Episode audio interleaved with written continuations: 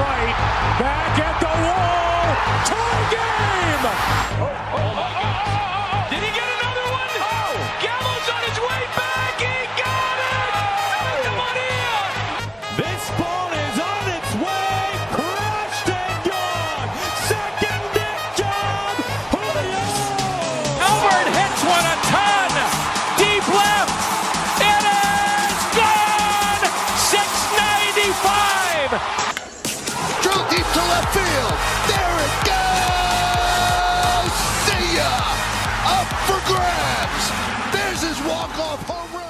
die Astros. Wer gewinnt die American League East? Wer zieht über die Wildcards in die Playoffs ein? Die letzte Woche der Regular Season steht uns kurz bevor. Zeit also für eine neue Folge vom Bases Loaded Podcast, um ein Recap des Wochenendes einmal zu fabrizieren und auch einmal einen Ausblick auf das zu geben, was uns diese Woche erwarten wird. Und damit herzlich willkommen Baseball Deutschland zu einer neuen Folge vom Bases Loaded Podcast. Ja, was haben wir wieder für ein Wochenende erlebt? Sachen passiert, Ergebnisse fabriziert worden, womit wir definitiv vorher nicht gerechnet haben. Stichwort Houston Astros.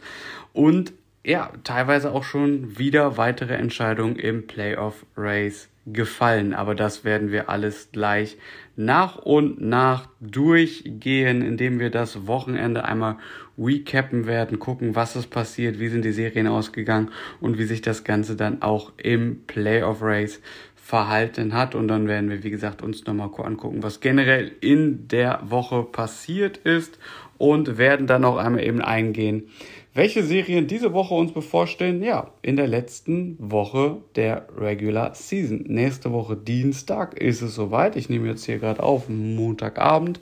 Und ja, in acht Tagen oder wenn ihr es hört, sieben Tagen ist die Regular Season beendet. Und das verspricht noch ein ganz, ganz verrücktes Ende zu werden. Aber wie gesagt, darauf kommen wir gleich nochmal näher zu sprechen. Als erstes gucken wir uns nämlich mal an, wie ist das Wochenende verlaufen und arbeiten uns von oben nach unten sozusagen einmal durch und starten mit der American League East. Da ist ja noch die Frage, die offen ist, wer gewinnt die Division?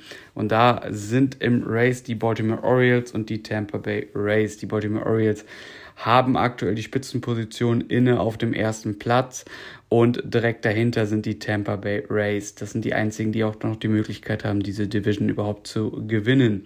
Ja, die Baltimore Orioles haben ähm, am Wochenende, beziehungsweise die Serie ist schon am Donnerstag gestartet, eine vier Spiele-Serie, ähm, hat man die Cleveland Guardians empfangen und die Serie ist in einem Split ausgegangen. Spiel 1 ging mit 5 zu 2 an Cleveland, Spiel 2 ging mit 8 zu 9 an Cleveland und dann hat man allerdings äh, zwei Siege in Folge geholt, sodass, äh, wie gesagt, die Serie in einem Split ausgegangen ist. Äh, Spiel 3 2 zu 1 und Spiel 4 5 zu 1, sodass die Baltimore Orioles weiterhin die Spitzenposition der American League im American League East innehalten mit aktuell 97 Siegen und 59 Niederlagen.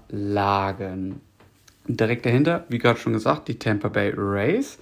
Die hatten eine ganz, ganz spannende, ganz, ganz wichtige Serie gegen das Team aus Kanada, gegen die Toronto Blue Jays. Und die Serie hat man verloren. Drei Spiele wurden ausgetragen und Spiel 1 ging mit 6 zu 2 an Toronto.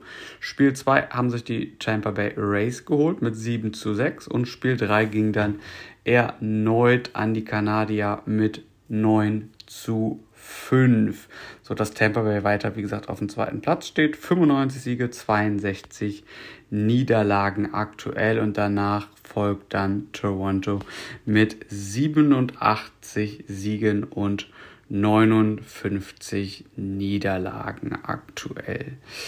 Ja, dann, äh, wie sich das auf die Playoffs genau auswirkt, da kommen wir gleich nochmal eben drauf zu sprechen. Wir gehen jetzt einmal eben weiter direkt zur American League Central, ja, die Central Division, da haben wir jetzt den Division-Sieger, da haben die Twins das Ganze jetzt fix gemacht und Kepler ist mit seinen Twins in den Playoffs dabei.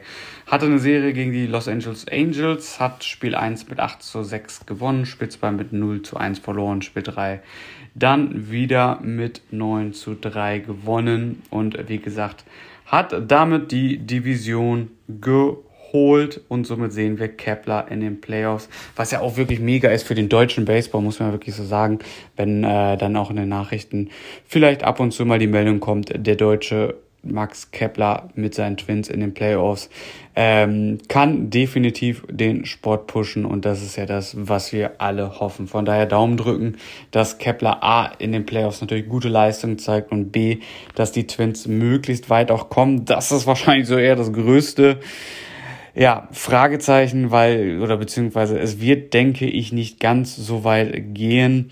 Man ist von den American League Teams, äh, von den Division, Division Ersten, tatsächlich das Team mit den wenigsten Siegen. 83 Siege hat man aktuell. Das würde zum Beispiel in der American League East und American League West gerade mal für den vierten Platz reichen. In der Central reicht es, um die Division zu gewinnen. Aber man ist aktuell gut unterwegs, hat in den letzten 10 Spielen ein 7 zu 3 Rekord, also richtig gut drauf aktuell kurz bevor die Playoffs beginnen. By the way, Kansas City hat gerade aktuell einen 9 zu 1 Rekord in den letzten 10 Spielen und ja, man hat es erneut geschafft, die Texas Rangers nicht, sondern die Houston Astros zu sweepen. Das ist ein echter Nackenschlag erneut. Da kommen wir gleich nochmal drauf zu sprechen. Denn zuerst wollen wir uns aus der American League West, äh, West, American League West, der Serie des Wochenendes widmen. Und das macht nicht ich, sondern das macht einer unserer Hörer. Und zwar hat der Tim sich einmal der Serie der Texas Rangers mit den Seattle Mariners gewidmet und nimmt euch da mal mit, wie die Serie gelaufen ist. Moin, mein Name ist Tim. Ich darf heute per Gastauftritt ein kurzes Recap zum Thema Texas Seattle jetzt vom Wochenende machen. Ähm, das Ganze war die erste Serie von zweien der Texas Rangers gegen die Seattle Mariners. Die erste Serie jetzt fand bei den Texas Rangers statt. Die zweite Serie findet dann entsprechend bei den Mariners statt.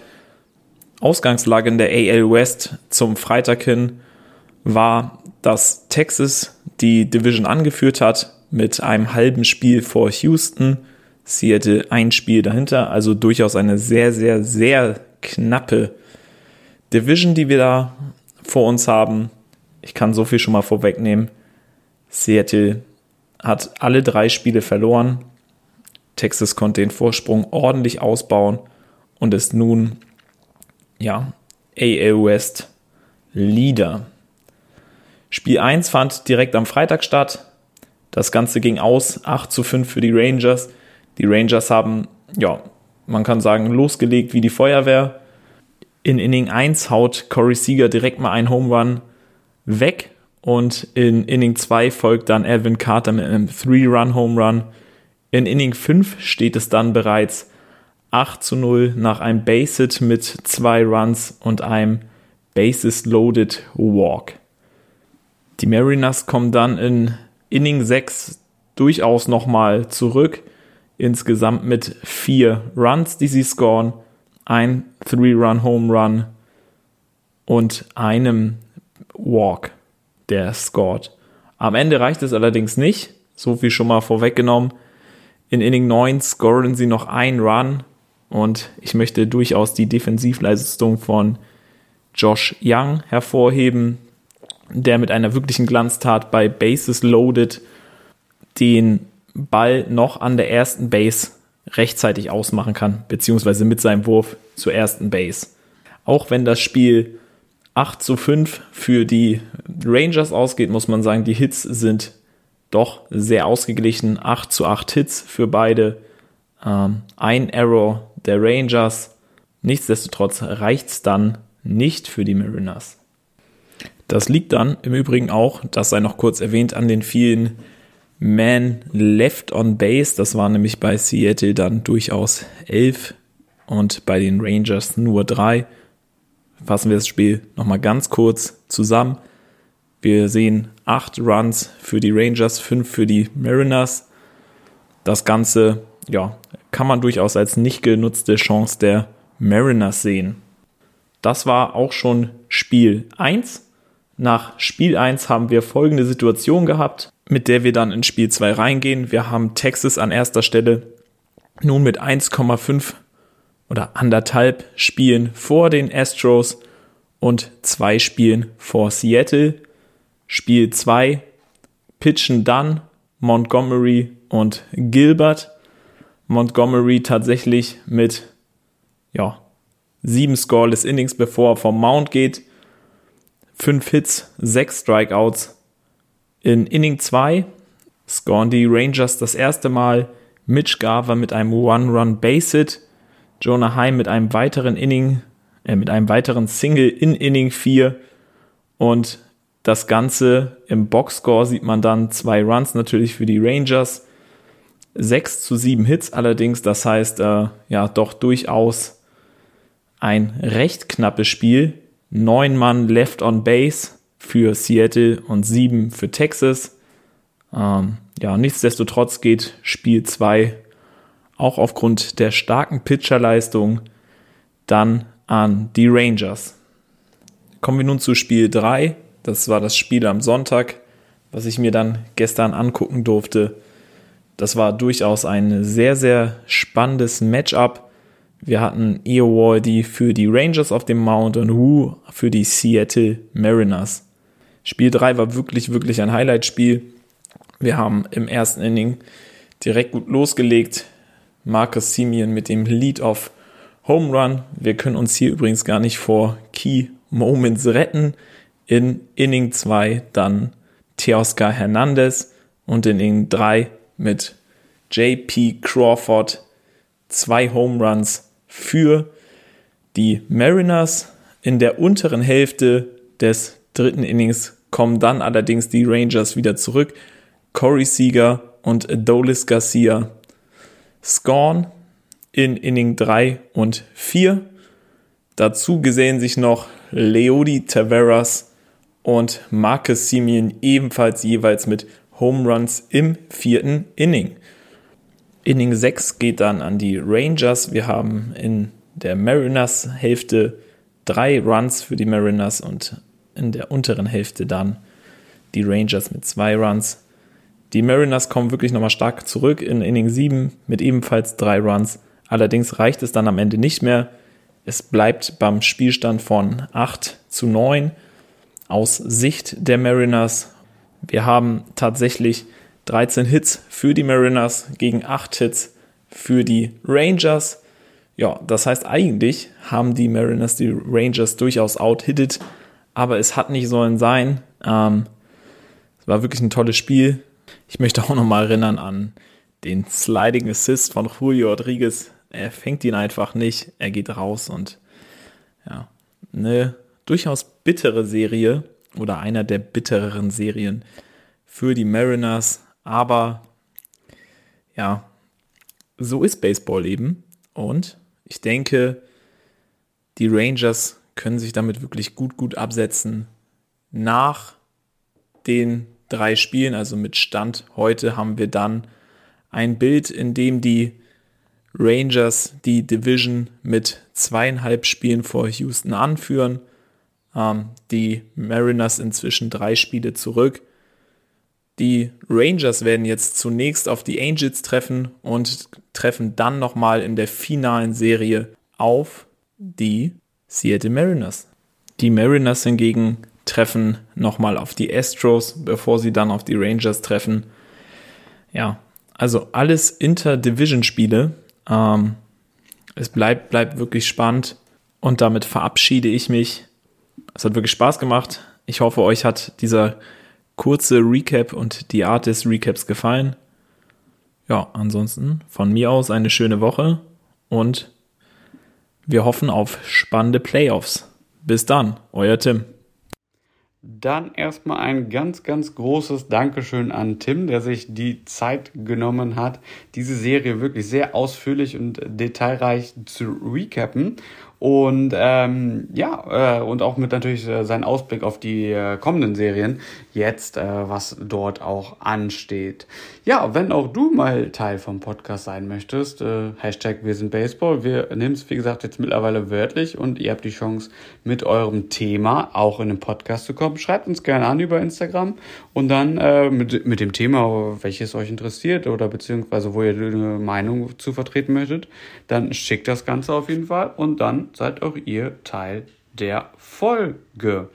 Ja, wir hatten so, ich hatte es vorhin schon mal eben ganz kurz gesagt, die Kansas City Royals haben erneut die Houston Astros gesweept. Und da können wir eigentlich direkt auch die Frage wieder äh, vom Eingang der Folge aufnehmen fallen die Houston Astros kurz vor Playoff-Beginn. Es sieht gerade sehr stark danach aus.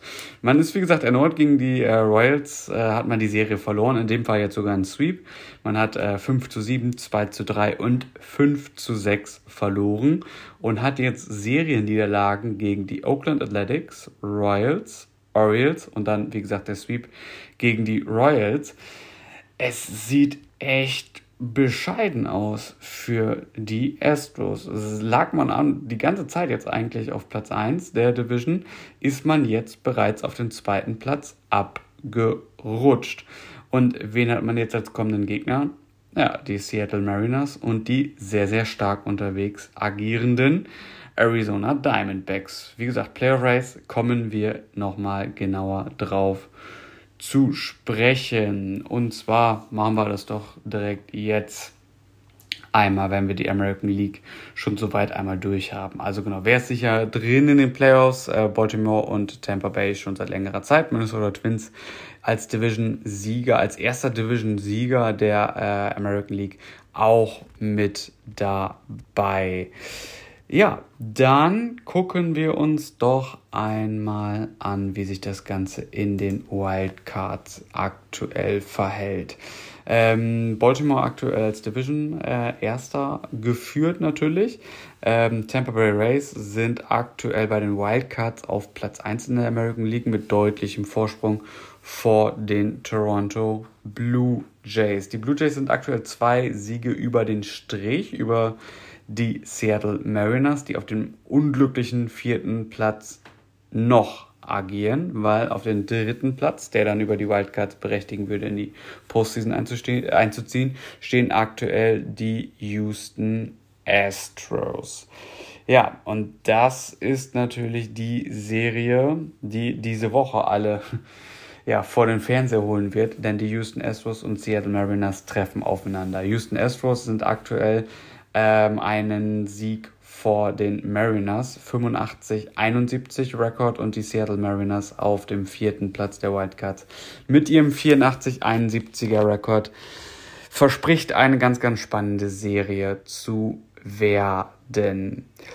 Damit haben wir einmal die äh, American League durch mit den Divisions und auch einmal natürlich mit den Wildcards.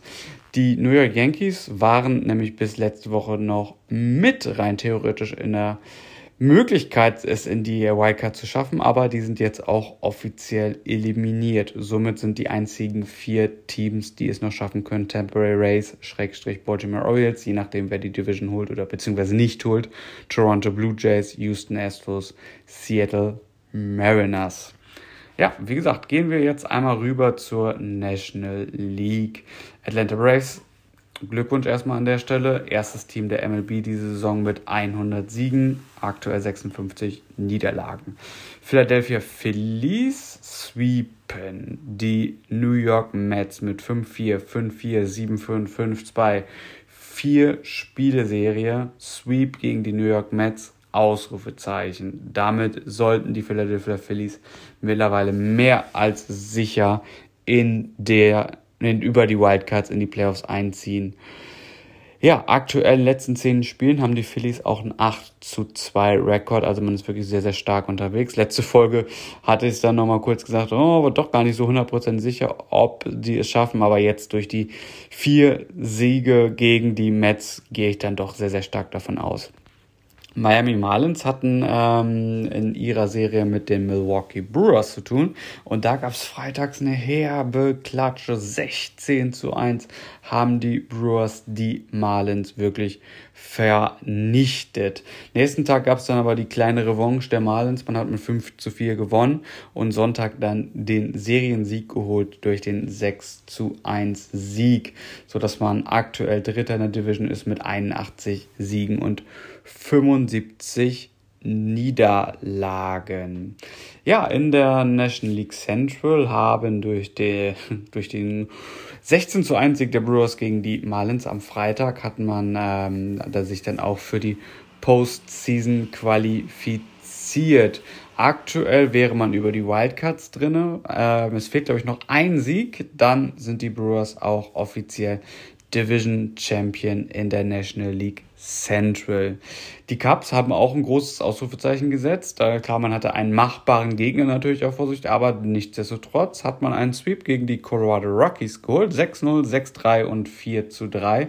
Ganz, ganz wichtige Siege für die Cubs, vor allem nachdem man ja zwischenzeitlich sehr, sehr gestruggelt hatte und ähm, es nicht mehr so ganz gut aussah, ist das natürlich jetzt ganz, ganz wichtig, um in der letzten Woche mit Selbstvertrauen die Serien bestreiten zu können.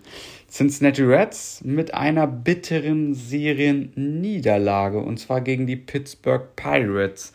Ähm, da kommen wir später auch nochmal auf das eine Spiel ganz besonders drauf zu sprechen.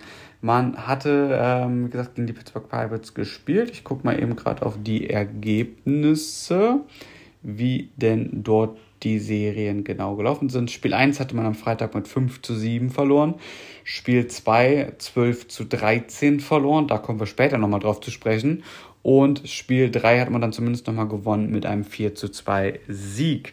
Ja, das ist eine ganz, ganz bittere Serienniederlage für das Wildcard Race. Kommen wir aber auch nochmal gleich drauf zu sprechen. National League West sind wir angekommen. Dodgers, wie gesagt, die haben ihre Division geclincht. Da ist nicht mehr viel dran zu rütteln. Die Arizona Diamondbacks hatten dann eine Serie gegen die New York Yankees, haben Spiel 1 mit 7 zu 1 verloren. Dann ist das Spiel am Samstag abgesagt worden. Sonntag hat man dann 7 zu 1 wiederum gewonnen. Und Spiel Nummer 3 findet gleich statt in ungefähr einer Stunde von meiner Zeit aus jetzt gesehen. Wie gesagt, Montag 18.25 19.15 Uhr findet dann Spiel 3 der beiden Teams statt. Und dann wird man gucken, wer diese Serie gewinnt. Die Arizona Diamondbacks bräuchten den Sieg auf jeden Fall, weil, und damit kommen wir einmal wieder zum Playoff Race aktuell. Wie gesagt, Braves und Dodgers haben ihre Division äh, geclincht und sind somit in den Playoffs schon mit drin. Brewers fällt, wie gesagt, noch ein Sieg, sind aber für die Wildcards schon definitiv qualifiziert und somit in der Postseason mit dabei.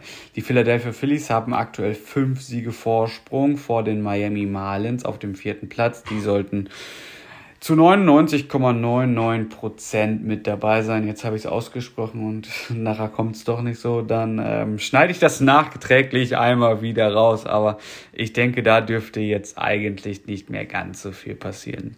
Dann haben wir die Arizona Diamondbacks, die ja jetzt gleich, wie gesagt, gegen die New York Yankees Spiel 3 äh, nachholen, weil ja, wie gesagt, ein Spiel dann äh, ausgefallen ist. Ähm, die sind aktuell mit 82 Siegen und 73 Niederlagen ein halbes Spiel vor den Chicago Cubs, die 82 Siege und 74 Niederlagen haben.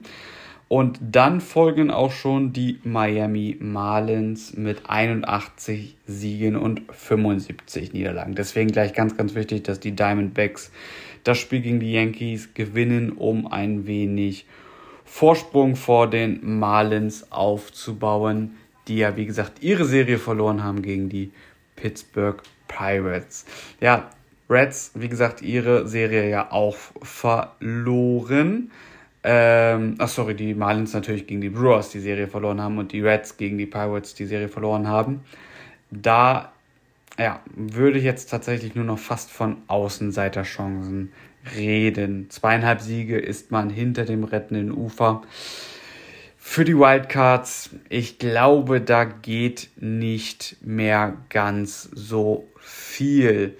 Somit, wie gesagt, würde ich jetzt aktuell behaupten, National League dreht sich oder sind die Teams, die noch in der Contention sind, sind die Arizona Diamondbacks, Chicago Cubs und Miami Marlins. Meine Vermutung, wer es dort in die Postseason schaffen kann, kommt später. äh, wenn wir mal, wenn wir uns später dann auch widmen, gegen wen müssen die Teams denn jetzt eigentlich noch antreten in der letzten Woche der Regular Season?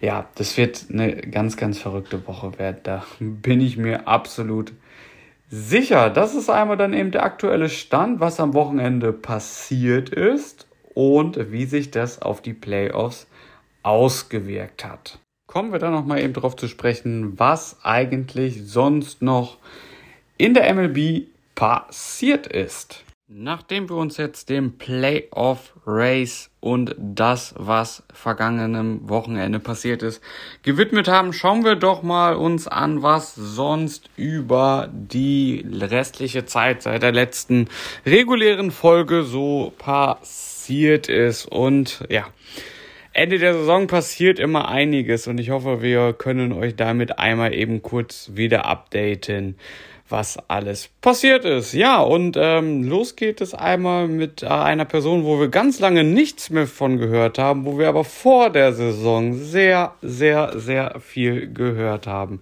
Die Rede ist von Carlos Correa. Ja, äh, vor der Saison war das ja das riesige Thema in der MLB. Ihr erinnert euch vielleicht noch mal ein bisschen dran, das war ja der ganze Wechsel Hickhack als Free Agent ähm, und seiner seinem fraglichen Gesundheitszustand. Er war ja Free Agent bei den Twins, ist dann äh, oder hat dann erst bei den Giants unterschrieben, wo dann die ersten Probleme mit seinem Gesundheitszustand zu tragen gekommen sind, mit äh, seiner Knieverletzung oder seiner früheren Knieverletzung. Dann hat äh, die haben die Giants Giants einen Rückzieher gemacht und dann haben die Mets zugeschlagen. Und dann haben die Mets ebenfalls einen Gesundheitscheck natürlich gemacht. Und dann haben die Mets gesagt, oh, nee, Carlos, äh, brauchen dich vielleicht doch nicht. Und dann Rolle rückwärts äh, und Carlos Correa ist wieder bei den Minnesota Twins gelandet und ist damit wieder Teammate vom deutschen Max Kepler geworden. Dann war es allerdings die Saison über sehr, sehr ruhig bei ihm, bis jetzt. Der Shotstop wurde nämlich mit einer Fußverletzung auf die 10-Day IL gesetzt, was für ihn jetzt erstmal das Ende der Regular Season bedeutet. Die Twins sind allerdings optimistisch, dass er zur Postseason wieder fit ist und auch dann wieder auflaufen kann für die Minnesota Twins ähm, wäre verdammt wichtig für die Twins, die sich ja qualifiziert haben, wie wir schon gesagt hatten, äh, weil Carlos Correa hat mega Erfahrung, was Playoffs angeht. Und das kann natürlich dem Team rund um Kepler mega helfen. Äh, mit den Astros, wo er ja früher gespielt hat, hat er äh, in 2015, 17, 18, 19, 20 und 21 einiges an äh, Postseason-Erfahrung sammeln können. Und 2017 hat er den ganz großen Wurf dann auch geschafft und ist World Series Champion geworden.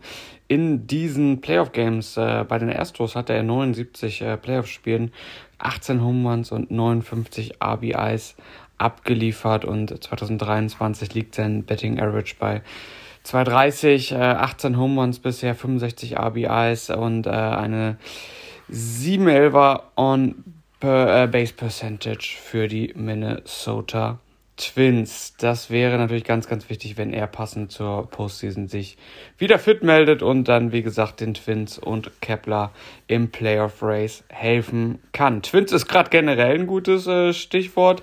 Äh, der Manager von den äh, Minnesota Twins wurde nämlich Vater und zwar von Twins, von Zwilling passt doch perfekt, oder? Wie hoch waren da wohl die Quoten, dass der Manager der Twins Twins bekommt. Ja, apropos Quoten. Mets. Wie hoch stehen die Quoten, dass Buck Showwater 2024 noch Manager der Mets ist? Die Saison ist ja wirklich katastrophal. Man hat am Anfang der Saison Geld ausgegeben, als hätte man eine Gelddruckmaschine ähm, oder hätte bei Haus des Geldes da selber den Tresor geplündert und äh, hat da Geld um sich geworfen, als gäbe es kein Ende. Und dann ist die Saison ein riesengroßes Fiasko geworden. Man ist meilenweit hinter den Erwartungen zurückgeblieben. Ja, und deswegen steht natürlich auch Buck Showwater jetzt zur Debatte. Aber laut Shortstop Francisco Lindor äh, sollte und dürfte er nicht zur Debatte stehen. Er wünscht sich auch, dass 2024 der Buck Showwater noch weiter Manager der New York Mets ist. Die, laut seinen Aussagen lief die eine Saison jetzt halt einfach nicht so wie geplant. Davor war er allerdings Manager des Jahres, daher steht ihn für ihn der Manager Showwater definitiv nicht zur Debatte. Meine Meinung dazu, abwarten. Also die Mets werden und müssen einen Umbruch, Umbruch vollziehen. Und äh, da kann man natürlich dann noch die Frage des Managers stellen.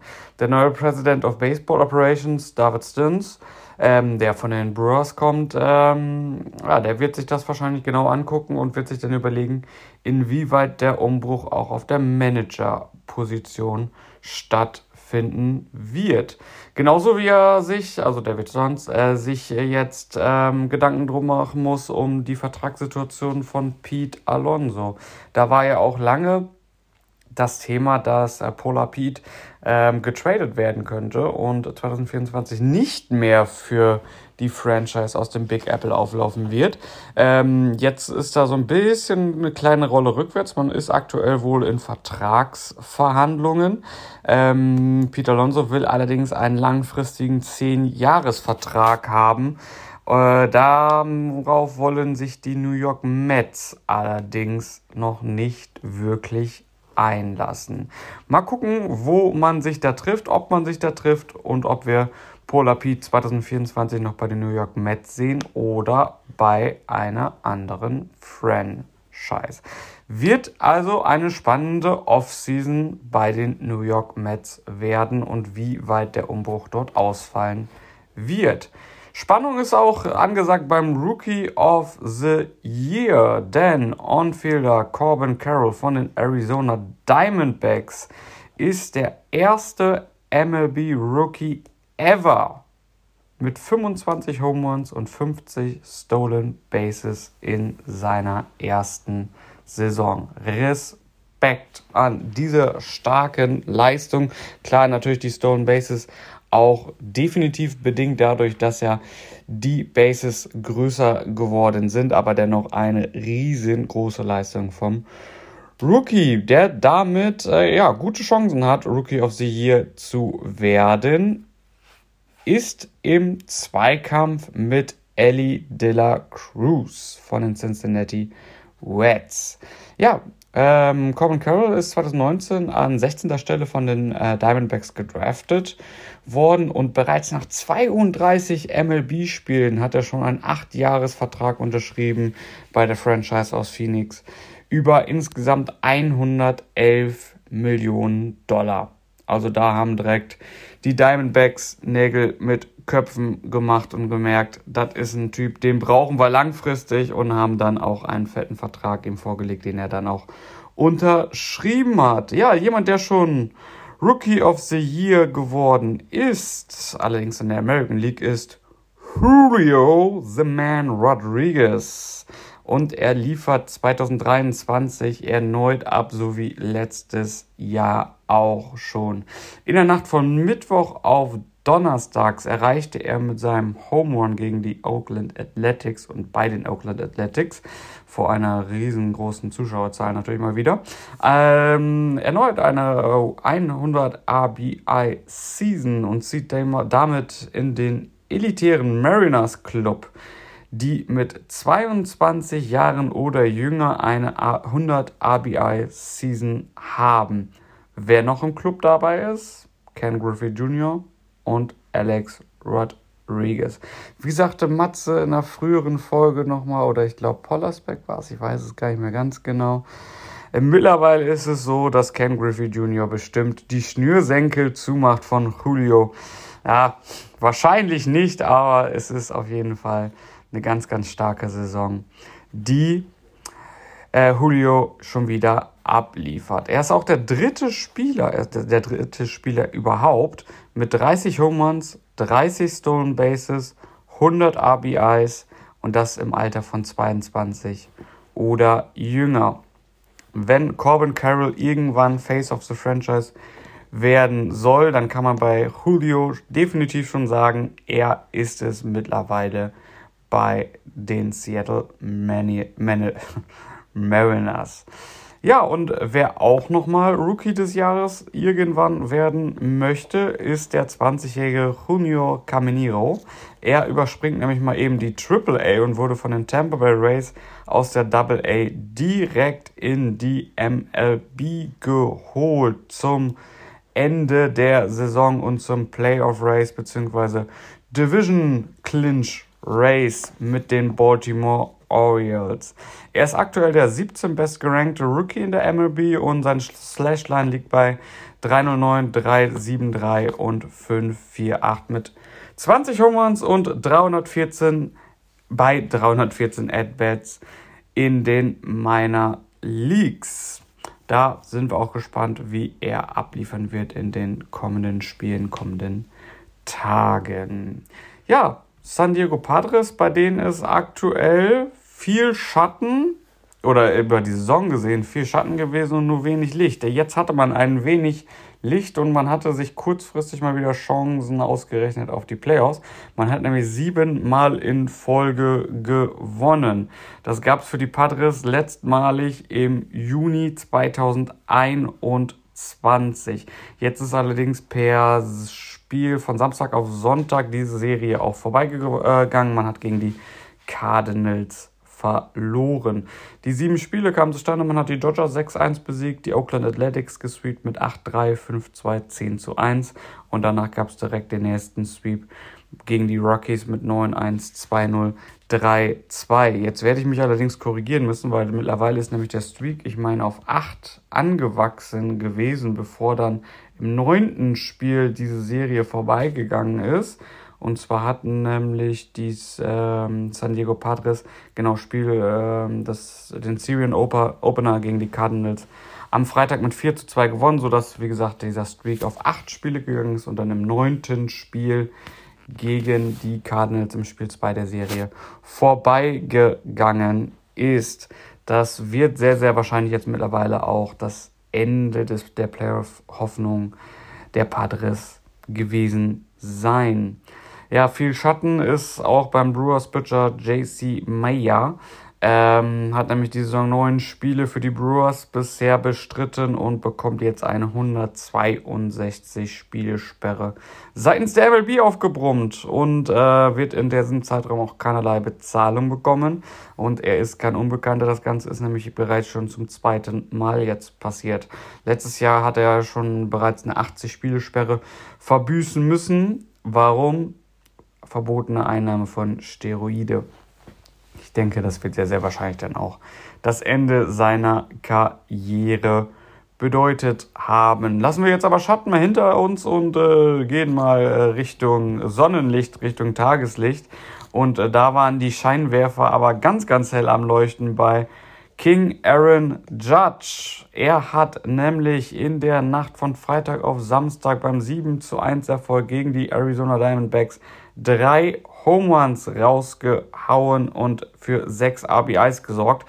War somit ja alleine für den Sieg der Yankees gegen die Diamondbacks verantwortlich. Er ist auch der erste Yankee überhaupt, der mehrere Three Home Run Spiele in einer Saison hat. Ja, King Aaron, 35 Home Runs, aktuell in 100 Spielen. Letztes Jahr 62 Home Runs in 157 Spielen. Er hatte ja dieses Jahr mit einer Fußverletzung zu kämpfen gehabt, nachdem er im Spiel bei den Dodgers gedacht hat, er könne mal eben kurz durch die Wand rennen, was er wirklich geschafft hatte auch und sich dabei eine Fußverletzung zugezogen. Da ist natürlich die Frage, wo stünde er, wenn er komplett fit gewesen wäre. Ich würde jetzt mal behaupten, er wäre nicht ganz bei den Zahlen wie letztes Jahr, aber dennoch wieder eine hätte eine super, super Saison natürlich abgeliefert, die er jetzt natürlich auch hat, klar, keine Frage. Hätte er dann die Yankees in die Postseason geführt? Hm, glaube ich eher nicht, aber ähm, wäre natürlich mal interessant zu wissen, wie die Saison der Yankees verlaufen wäre, wenn Aaron Judge hundertprozentig fit über die gesamte Saison gewesen wäre. Wer auf jeden Fall gesund ist und wer für einen Rekord gesorgt hat, ist Ronald Acuna Jr. Denn der hat mal eben einen neuen Club eröffnet, den 4060 Club. 40 Home Runs, 60 Stolen Bases hat er als erster Spieler ever erreicht. Und weil das so gut geklappt hat, hat sich Ronald Acuna gedacht, er überlegt zu expandieren, den 4070 Club zu eröffnen. Hat nämlich aktuell 68 RBIs.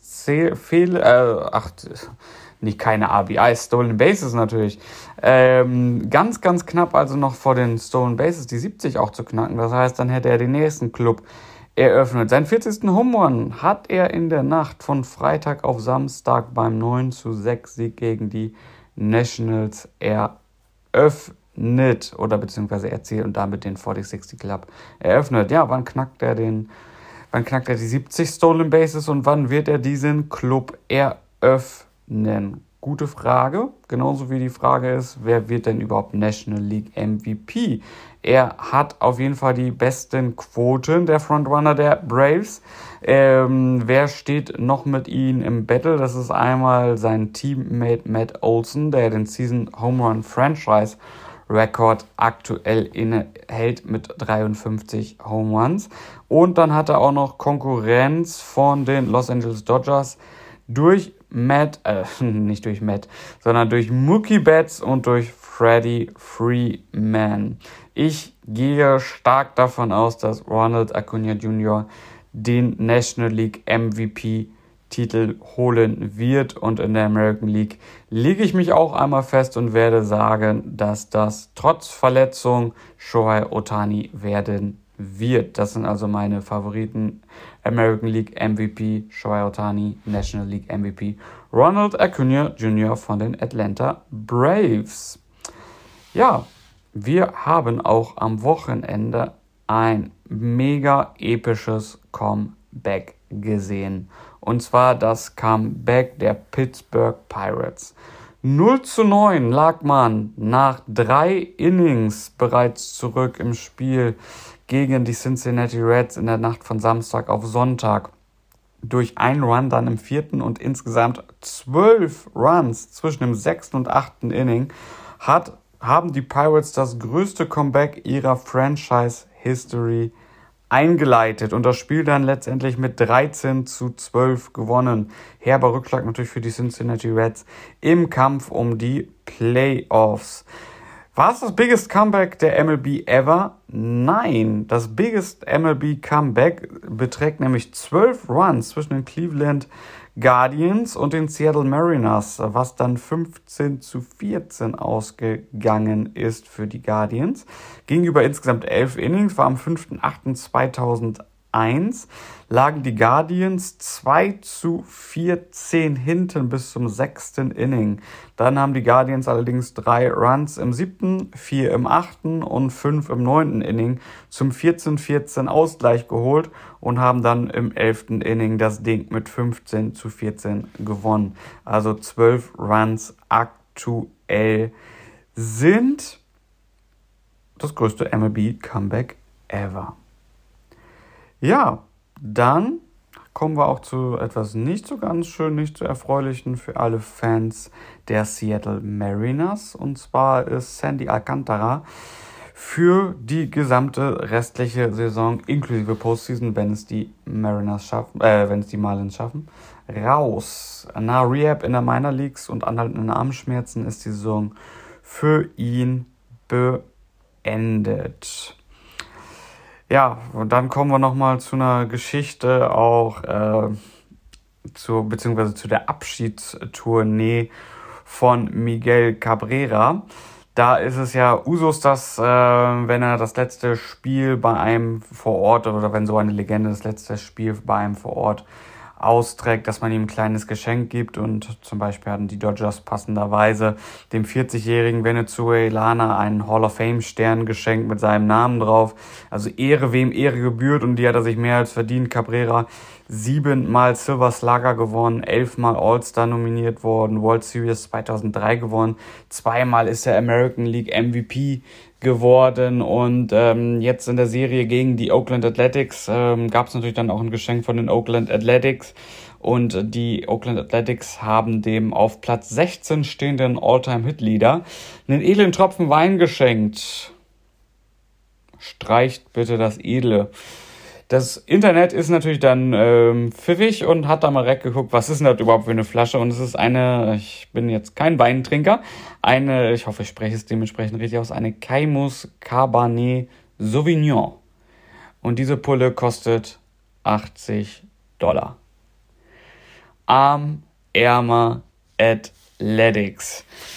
Da wollen wir mal gucken, was dann oder beziehungsweise ob irgendwann mal mehrere oder ein höherwertiges Geschenk möglich ist, wenn denn dann der Wechsel oder der Umzug nach Las Vegas vollzogen werden kann. Ich hatte es in der letzten oder vorletzten Folge schon mal eben kurz angesprochen. Im November wird man da Näheres zu erfahren. Da sind wir auf den Ballpark eingegangen. Auf dem Ballpark der Race hatte ich nochmal von einem unserer Hörer eine interessante Nachricht äh, bekommen, ähm, der nämlich da zu dem Race Ballpark was ähm, geschrieben hat. Der soll, äh, oder beziehungsweise schließt es so fast ein wenig ab, äh, soll ja 2028 eröffnet werden.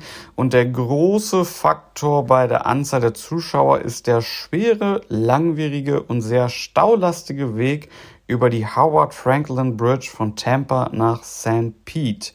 Das ist wahrscheinlich, oder das ist der Hauptgrund, warum gar nicht so viele Zuschauer in den Ballpark gehen, weil es einfach zu aufwendig ist, zu zeitaufwendig ist, überhaupt hinzukommen.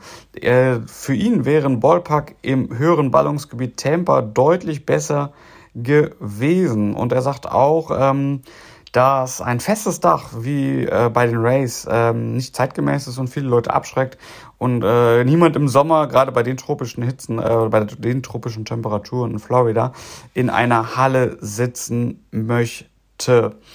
Ähm, er wünscht sich das dann so ein bisschen eigentlich wie in Las Vegas, dass da das Dach ausfahrbar ist, was ja auch bei den Miami Marlins möglich ist. Laut ihm also Chance vertan. Einmal ein Umzug an einem besseren Standort mit weniger Verkehrsproblematik und dann halt auch mit einem Dach, welches sehr wahrscheinlich dann wieder Probleme bereiten wird und was dann viele Leute eventuell auch abschreckt, überhaupt ins Stadion, in den Ballpark zu kommen. Heißt, wenn ihr natürlich irgendwelche Themen habt, Hashtag wir sind Baseball, schreibt uns immer an, schickt uns ein Thema und wir versuchen es mit aufzunehmen. Ja, kommen wir noch mal eben ein bisschen wieder zum Zahlenwerk. Und zwar gibt es eine neue Auswertung der Quoten, wer es denn in die World Series schafft. Und da haben die beste, also dementsprechend die niedrigste Quote, somit die höchste Wahrscheinlichkeit in die World Series einzuziehen, die Atlanta Braves, gefolgt von den Los Angeles Dodgers, Baltimore Orioles auf 3, Houston Astros auf 4, das äh, ist nach aktuellem Stand eher rausgeschmissenes Geld. Texas Rangers auf 5, Tampa Bay Rays auf 6, Philadelphia Phillies auf 7, Toronto Blue Jays auf 8, Minnesota Twins auf 9. Das wäre natürlich der Hammer, wenn Kepler mit seinen Twins in die World Series das schaffen würde. Und Seattle Mariners sind auf dem 10. Platz. Wen seht ihr als Frontrunner auf die World Series? Ja, klar, die Braves haben den aktuell besten Rekord in der MLB. Aber klar, Dodgers, ja, wobei da natürlich das Pitcher-Problem dem gegenübersteht. Spannend wird es alle Male. Und ähm, ja, vor, beziehungsweise zum Ende August lag damals die Playoff-Quote, die Playoff-Chancen, dass es die San Francisco Giants in die Playoffs schaffen, bei 67 Prozent. Die sind jetzt runtergefahren auf 1 Prozent. Ganz anders sieht es aus bei den Arizona Diamondbacks. Da sah es Ende August aus 38% Chance, es in die Playoffs zu schaffen. Haben jetzt eine 86%ige Quote, es in die Playoffs zu schaffen. Ja, wir neigen uns jetzt nach dem kleinen Zahlenwerk dann auch nochmal so langsam dem Ende der Folge zu. Deswegen, es wird Zeit für euch für den Seventh Inning Stretch. Also steht mal kurz auf, macht euch ein bisschen locker und dann geht's gleich einmal wieder weiter. Two,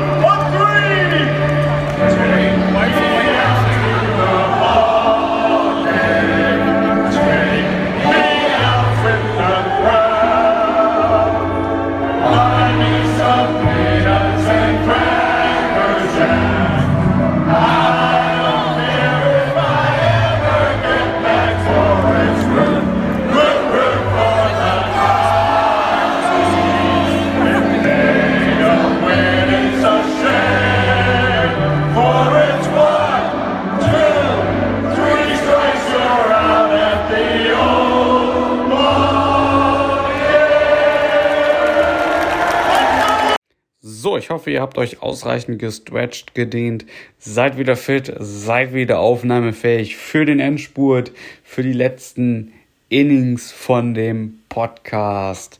Ja, wir wollen uns nämlich jetzt einmal widmen, was erwartet uns diese Woche? Was sind unsere Series to Watch? Was dürft ihr euch nicht entgehen lassen? Was wird wichtig? Ja, Series to Watch, alles, gefühlt alles, einfach alles mitnehmen, was überhaupt irgendwie geht, irgendwie möglich ist. Äh, ja, prinzipiell natürlich alle Playoff-Contender sind wichtige Serien, gar keine Frage. Ähm, man weiß gefühlt gar nicht, was soll man irgendwie einschauen. Ähm, also versucht irgendwie auf möglichst vielen Geräten gleichzeitig die Spiele zu verfolgen. Nichtsdestotrotz wollen wir natürlich mal eben kurz darauf eingehen, gegen wen ähm, oder auf wen treffen denn eigentlich die Teams jeweils. Und ähm, da haben wir dann zuallererst einmal, wir arbeiten wieder von oben nach unten durch, starten sozusagen dann auch mit der American League East, mit dem Spitzenreiter, aktuellen Spitzenreiter der Baltimore Orioles. Die Baltimore Orioles treffen auf die Washington Nationals Two-Game Series. Sollte für die Orioles eigentlich im Normalfall machbar sein. Die Tampa Bay Rays treffen auf die Boston Red Sox, auch eine Two-Game Series, sollte auch machbar sein, sodass es weiter eng an eng zwischen den beiden Teams weitergeht, sodass wir da wahrscheinlich noch keine Entscheidung erwarten können, weil wahrscheinlich beide die Serien vielleicht sogar per Sweep gewinnen werden, gewinnen können.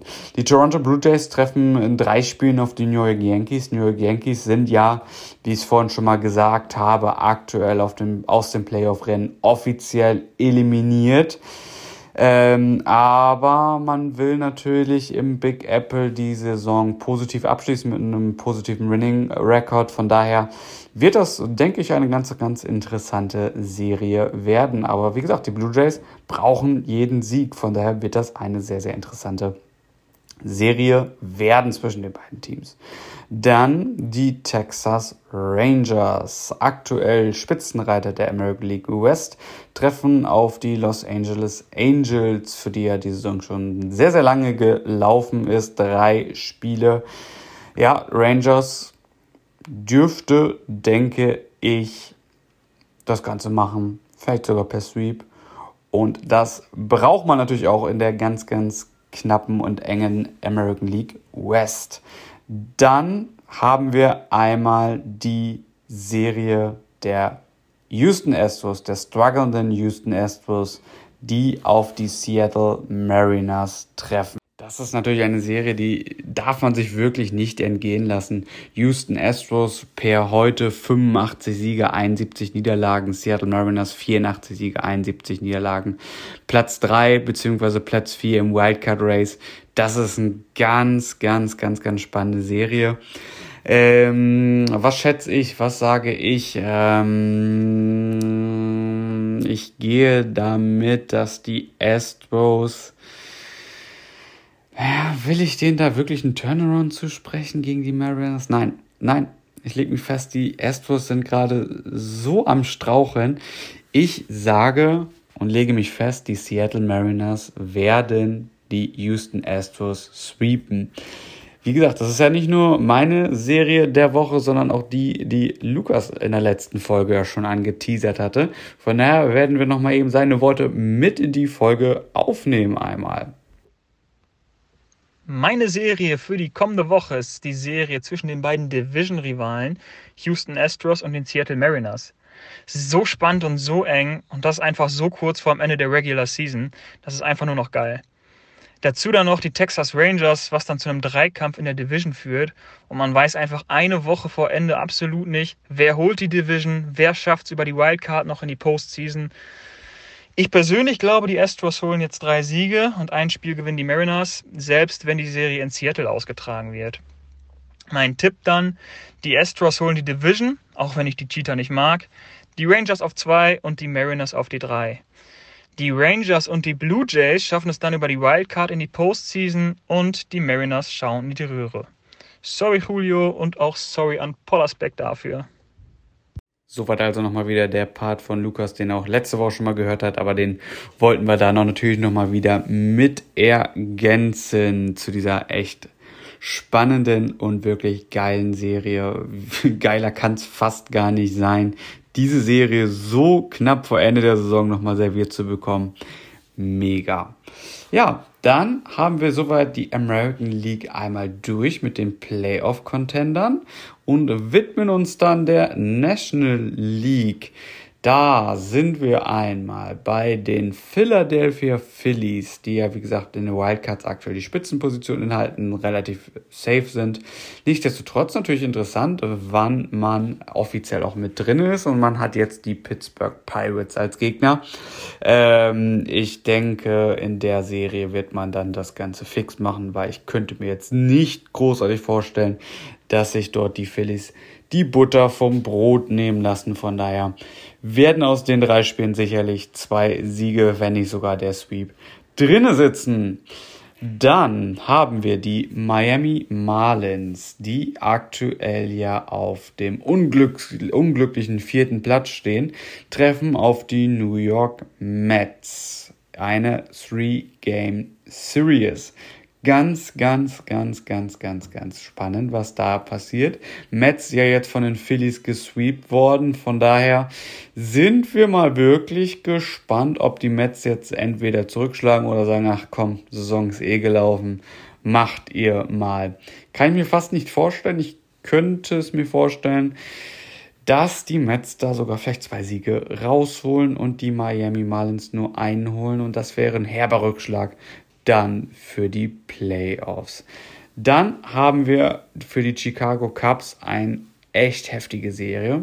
Die Chicago Cubs bekommen es nämlich mit den Atlanta Braves zu tun. Die Braves sind zwar ja schon durch, haben ihre Division geclincht, wollen aber natürlich A wahrscheinlich das beste Regular Season Team sein und B natürlich auch den Number One Seed in der National League vor den Dodgers verteidigen. Von daher das wird ganz, ganz schwierig werden. Aber ich glaube, die Cups, nachdem äh, man jetzt die Rockies gesweept hat, hat man wieder einen kleinen Turnaround geschafft. Und ähm, ich sage zwei Siege Cups, ein Sieg Atlanta Braves.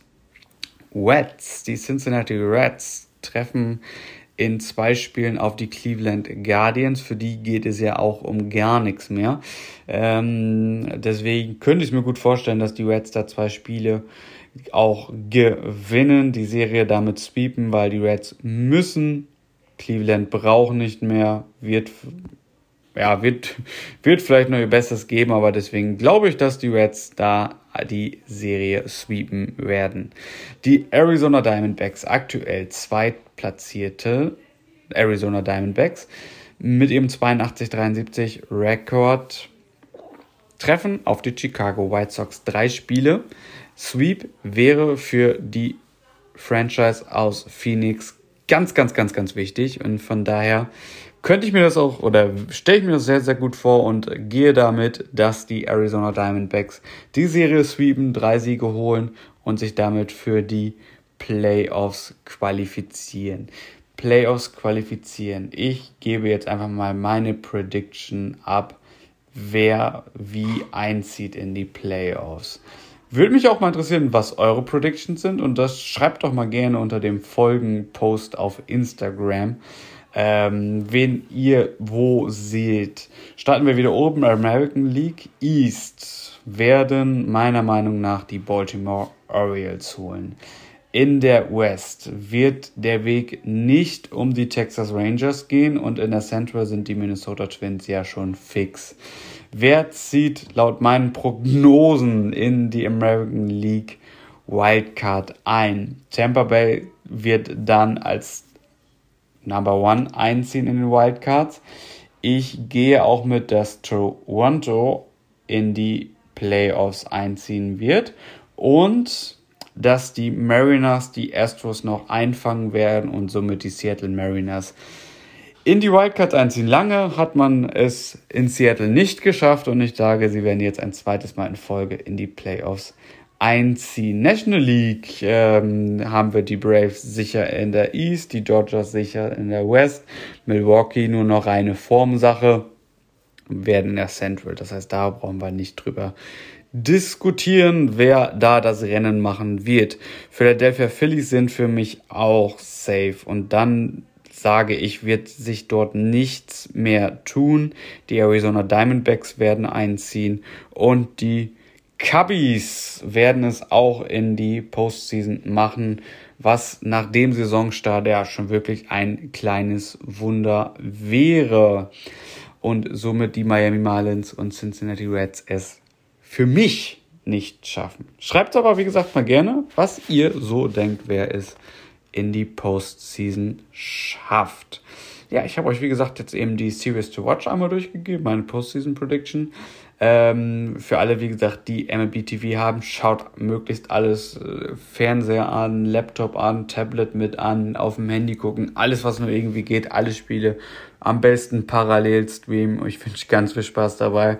Wenn ihr euch die Spiele anschaut, schickt mal gerne Bilder, wir reposten es auf jeden Fall. Für alle die, die kein MLB TV haben, einmal wieder unser Service der Free Games of the Day. Ähm, leider diese Woche nur ein Spiel zu einer europäisch akzeptablen Zeit, so also nenne ich es jetzt mal. Ähm, die ersten Spiele oder das erste Spiel diese Woche wird in der Nacht von Mittwoch auf Donnerstag ähm, live und kostenfrei übertragen. Und zwar die spannende Serie der Chicago Cubs bei den Atlanta Braves. Dann haben wir einmal eine Nacht von Freitag auf Samstag oder eher gesagt schon Samstagmorgen, also für alle Frühaufsteher. Die Serie Texas Rangers Seattle Mariners. Da werden wir aber nochmal in der nächsten Folge drauf zu sprechen kommen, weil das ist da definitiv die Series to watch fürs Wochenende. Und dann haben wir Sonntag, das ist dann zur einzig akzeptablen europäischen Zeit, die auch super, super spannende Serie der Tampa Bay Rays und Toronto Blue Jays. Das einmal zu den Free Games of the Day. Ja, wir gucken oder beziehungsweise wo ich auch mal drauf eingehen möchte, ist einmal, wir stellen ja immer auf Instagram ja auch mal Umfragen und da möchte ich mal so ein bisschen drauf eingehen, wie ihr da eigentlich so drauf geantwortet habt und gucken wir mal oder gucke ich mal eben rein, was wir euch so zum Montag denn alles gefragt haben. Wir sind an dem Montag drauf eingegangen, wie denn das Wochenende gelaufen ist. Und da war die Frage von uns, zu der erneuten Serienniederlage bzw. Sweep der Astros gegen die Royals fallen die Astros aus den Playoffs. 57% von euch sagen ja, 43% von euch sagen nein. Ich schließe mich den 57% an, wie ihr es ja vorhin schon gehört habt. Und dann schauen wir mal, ob das auch so eintreten wird, ob die Mehrheit recht behält und die Astros es nicht in die Postseason schaffen. Dann, ja, Blue Jays hatten wir auch hochgeladen. Die Blue Jays mit einem wichtigen Seriensieg ja gegen die Tampa Bay Rays. Daher die Frage, ziehen die Blue Jays in die Postseason? 79% von euch sagen, jo, das schafft die Franchise aus Kanada. Die bleibt in dem Wildcard Race auf dem zweiten Platz und zieht in die Playoffs ein. 21% sagen von euch Nö, die fliegen noch raus und werden von den Teams dahinter, von den Astros und Mariners eingefangen. Da bin ich, wie gesagt, auch bei der Mehrheit, bei den 79% und sage, die Blue Jays schaffen es. Ja, dann hatten wir noch eine Frage und zwar zu dem Wildcard Race in der National League. Wer schafft's sicher in die Playoffs? 39% von euch sagen die Arizona Diamondbacks, 44% von euch sagen die Chicago Cubs und 17% von euch sagen die Miami Marlins. Die Philadelphia Phillies hatten wir bewusst rausgelassen, weil das relativ safe ist. Und da gehe ich eigentlich auch mit d'accord, mit der Mehrheit, die sagt, die Diamondbacks und die Cubs schaffen es sicher in den Playoffs. Und damit habt ihr ja auch gesagt, die Marlins schaffen es nicht mehr. Und das ist ja auch meine Tendenz gewesen. Dann hatten wir auch unsere Series to Watch schon mal online hochgeladen und gefragt, wer die Serien denn gewinnt. Die Serie der Woche der Houston Astros gegen die Seattle Mariners. Ähm, da haben 75% gesagt, die Seattle Mariners gewinnen die Serie und 25% halten es mit den Astros und sagen, gegen die Mariners wird der Turnaround geschafft und äh, man kommt wieder auf die Siegerstraße. Ähm, aber da bin ich auch bei der Mehrheit wieder. 75%, ihr macht einen super Job, ihr seid genauso unterwegs wie ich. Von daher Props an euch. Dann war die nächste Frage von uns, wer denn die American League East gewinnt, nachdem wir gesagt haben, gegen wen die Teams ähm, diese Woche antreten müssen. Und das ist sehr, sehr eindeutig. Die Mehrheit mit 88% sagen, die Baltimore Orioles werden die American League East holen. Und da habe ich auch schon gesagt, da gehe ich wieder mit euch. Ja, das waren nochmal die Umfragen auf Instagram, wo wir mal eben darauf eingehen wollten, was denn so eure Meinungen dazu sind.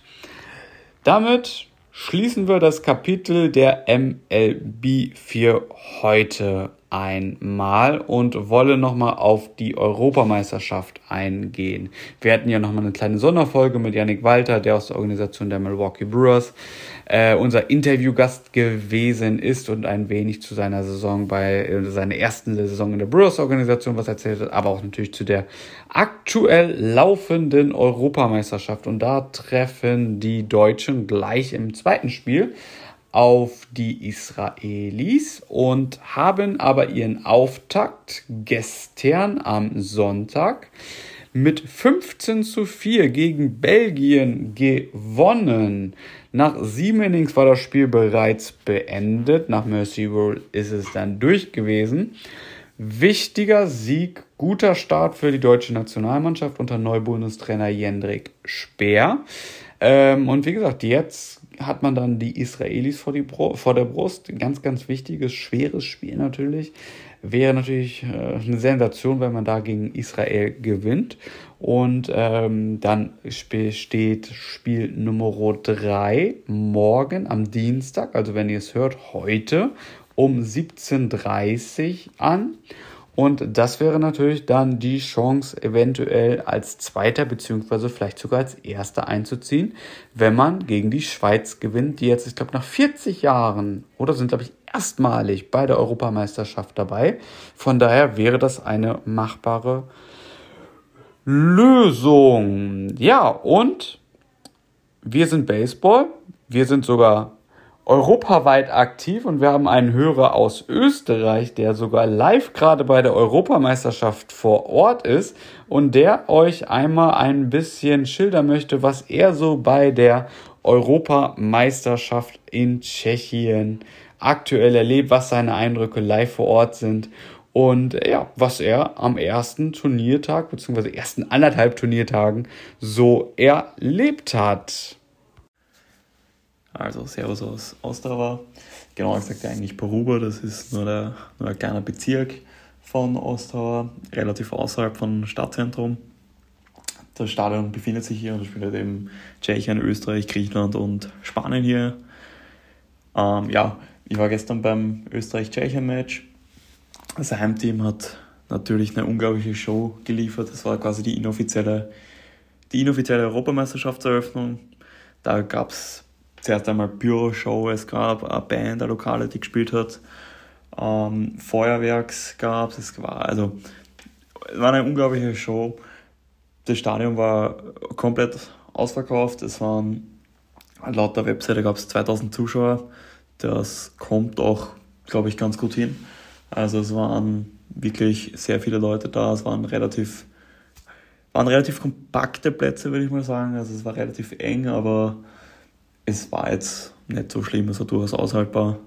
Ähm, ja, allgemein sehr, sehr, sehr viel Show eben im Vorhinein. Es war ähm, eben, ja, eine Band, es waren die, die, die, die Maskottchen, gab es drei, so die österreichischen, das österreichische Team und das tschechische Team wurde vorgestellt. Ja, zum Match an sich, es war relativ eindeutig für Tschechien, das war einfach, ja, ein Qualitätsunterschied. Das, ja, war so abzusehen. Dafür war halt eben auch für mich als österreichischer Fan durchaus genug Unterhaltung geboten. Es war, gab in jeder in jeder Innenpause, so wie in Amerika gab es da auf einer schönen Video-War immer wieder so, was ich, gab es ein Kiss-Cam oder gab es ein Dance-Cam oder es gab auch ein Kahoot-Quiz. Ähm, es war, gab genug Unterhaltung, es war wirklich sehr, ähm, sehr viel Entertainment, es hat sehr viel Spaß gemacht.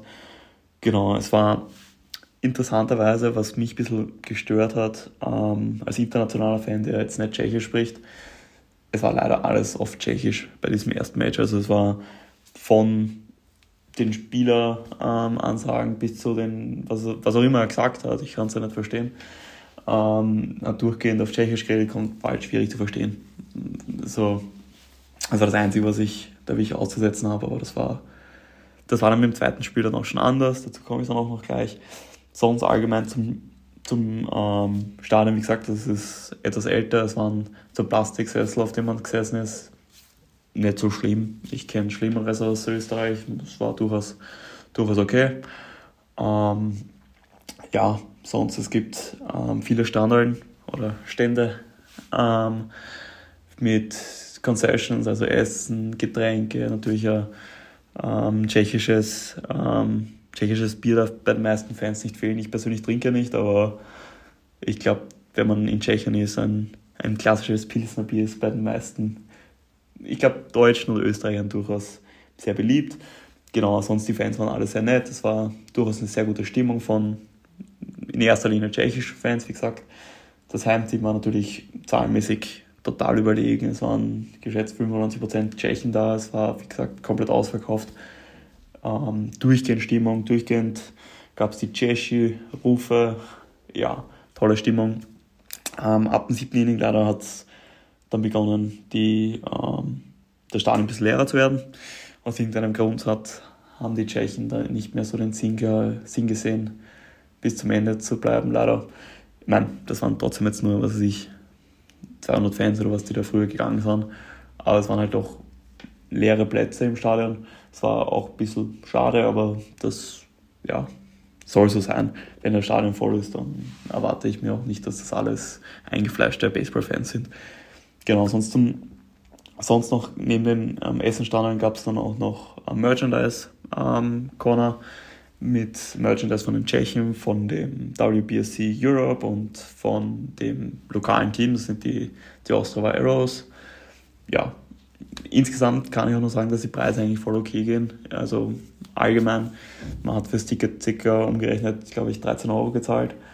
Ähm, ja, ist, ich kenne es aus Österreich natürlich um einiges billiger, aber das ist trotzdem hier eine Europameisterschaft und ich glaube 13 Euro für eine Europameisterschaft geht voll in Ordnung. Deshalb voll okay. Ähm, genau, und sonst Merchandise etc. war auch sehr billig, also finde ich toll. Für die für die jungen Fans gab es auch was. Es gab so einen kleinen, ähm, keine Ahnung, was genau das waren. Das waren, sahen so aus wie aufgeblasene Hüpfburgen oder halt sowas, wo man spielen konnte als junger Fan. Gab auch genug junge Fans. Es gab allgemein sehr ausgeglichene vom Alter her, also alte Generation und keine Ahnung, von, von allem war halt was da. Also es war wirklich, wirklich viel los, wie gesagt. Genau, und das war es mal zum ersten Match. beim zweiten Match sah die Geschichte dann schon ein bisschen anders aus. Es war am Vormittag heute. Ähm, Österreich gegen Spanien natürlich weder ähm, Österreich noch natürlich Spanien liegt nahe. Auch als Österreicher fährst du mit dem Auto durchaus drei Stunden herauf und Baseball ist auch nicht der Nationalsport Nummer eins. Dementsprechend war jetzt nicht so viel los. Laut der Webseite waren es etwas mehr als 300 Fans. Das würde ich so unterschreiben. Ähm, dafür war natürlich ganz gute Stimmung eigentlich. Also die Österreicher haben mit ihren klassischen Kuhglocken ähm, durchgehend ähm, Stimmung gemacht, fand ich toll. Ähm, Spanien war nicht so viel da, was ich auch irgendwie nicht so erwartet habe. Aber es waren, glaube ich, Fans sind schon noch, was weiß ich, zehn Fans da, was dann auch ganz, ganz nett ist. Ähm, sonst waren da, glaube ich, noch eine, eine Schulklasse da oder eine ganze Schule, was ich auch eigentlich eine ganz coole Idee fand von den Tschechen, eine lokale Schule vorzuschicken. Ja, und da war dann halt auch, wie gesagt, ähm, alles auf Englisch in dem Fall. Demnach war es auch relativ, relativ gut verständlich. Ja, ähm, genau, was ich noch vergessen habe zu erwähnen, was ich am, am coolsten fand am vorigen Tag. Ähm, es gab einerseits mal nach jedem Homeman gab es ein Feuerwerk. Ähm, das waren, glaube ich, zwei oder drei Homans. Und nach dem Match an sich gab es zwei, drei Minuten durchgehend oder sogar mehr durchgehend Feuerwerk. Es war wie eine schöne, schöne Show und hat sich auf jeden Fall ausgezahlt hinzugehen und hat sich auch ausgezahlt, nach dem siebten Inning noch zu bleiben. Ähm, ja, das gab es im zweiten Match jetzt nicht. Es war auch am Vormittag ist ein bisschen heller. Ich glaube, da hätte sich das jetzt nicht so ausgezahlt. Aber Show gab es trotzdem. Es gab zwischen den Innings gab's ähnliche, ähnliche Unterhaltung. Also das fand ich auch ganz cool. Diesmal auch voll auf Englisch, so dass man es verstehen konnte. Und allgemein, also ich finde durchaus sehr positives Fazit. Ähm, wie gesagt, allgemein ist hier in Tschechien durchaus einiges billiger und die Reise an sich war jetzt nicht sehr teuer. Also kann ich nur empfehlen, dass, dass man sich das selber mal antut und bei der Europameisterschaft vorbeischaut, wenn es auch vor allem so nah ist für Deutschland und Österreich.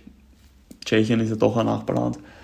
Ähm, kann ich nur empfehlen. Es war top und hat sehr viel Spaß gemacht und ich freue mich schon auf das morgige Match. Da geht es dann gegen Griechenland. Da geht es für Österreich um den dritten Platz und Daumen sind gedrückt. Hoffentlich gewinnen wir. Sollten wir auch gewinnen, hoffentlich. Ja, voll. Na dann wünsche ich noch liebe Grüße aus Ostrava und viel Glück auch ans deutsche Nationalteam. Servus. Schöner Akzent, oder? Immer wieder schön, das Österreichische noch zu hören. Nein, besten Dank für deine Worte, deine Eindrücke aus der Europa oder von der Europameisterschaft live vor Ort. Und falls jemand noch von euch dabei ist bei der Europameisterschaft, schickt uns auch gerne eine Sprachnotiz mit euren Eindrücken interessiert uns mega, wie es euch live vor Ort gefällt. Wir drücken, wie gesagt, weiterhin der deutschen Nationalmannschaft die Daumen und hoffen auf ein weites Kommen und vielleicht die ein oder andere Überraschung von der deutschen Nationalmannschaft. Ja, wie gesagt, jetzt sind wir aber auch so langsam wirklich am Ende der Folge angekommen. Ich hoffe, ihr habt einmal einen neuen Eindruck wieder bekommen, was am Wochenende passiert ist, was uns diese Woche erwarten wird, was sonst noch in der MLB passiert ist und Eindrücke aus der oder von der Europameisterschaft auch einmal noch mit drin. Somit kommen wir zum Ende und wollen wir das Ganze nochmal wieder mit einer schönen Statistik beenden. Soll so eine kleine Tradition jetzt einmal werden. Und zwar geht es einmal um den Manager der strugglenden Houston Astros, Dusty Baker. Dusty Baker hat nämlich insgesamt mehr als 1,8 Millionen Meilen geflogen für Baseball. 1,8 Millionen Meilen nur mit Baseball, um, ja, um das Land geflogen. Er ist damit einer der am meist ja, getravelten Nicht-Piloten auf der Welt. 1,8 Millionen Meilen. Krass. Props an ihm und das in seinem Alter. Respekt davor. Vielleicht kommen ja die ein oder anderen Meilen diesen, diese Saison noch mit dazu. Meine Tendenz war ja eher nein. es wird nicht mehr ganz so viele Meilen diese Saison dazukommen. Damit schließe ich die heutige Folge. Habt eine geile Woche. Guckt Baseball, guckt viel Baseball, guckt Baseball auf allen Plattformen, die ihr irgendwie möglich habt auf allen Geräten, ladet sie auf und wie gesagt, genießt die letzte Regular Season Woche. By the way, bevor wir das dann jetzt ganz schließen, ähm, ich kann noch nicht hundertprozentig versprechen, dass wir diese Woche noch eine Folge aufgezeichnet bekommen, denn bei mir steht ein Umzug bevor und somit könnt ihr euch vorstellen, wird das Ganze schwierig. Schreibt mir gerne, wer mir gerne beim Umzug helfen möchte. Ich bin für jede helfende Hand dankbar. Ähm, Habe ich nichts gegen und damit jetzt aber offiziell ist diese Folge beendet. Haut rein, habt eine geile Zeit. Tschüss.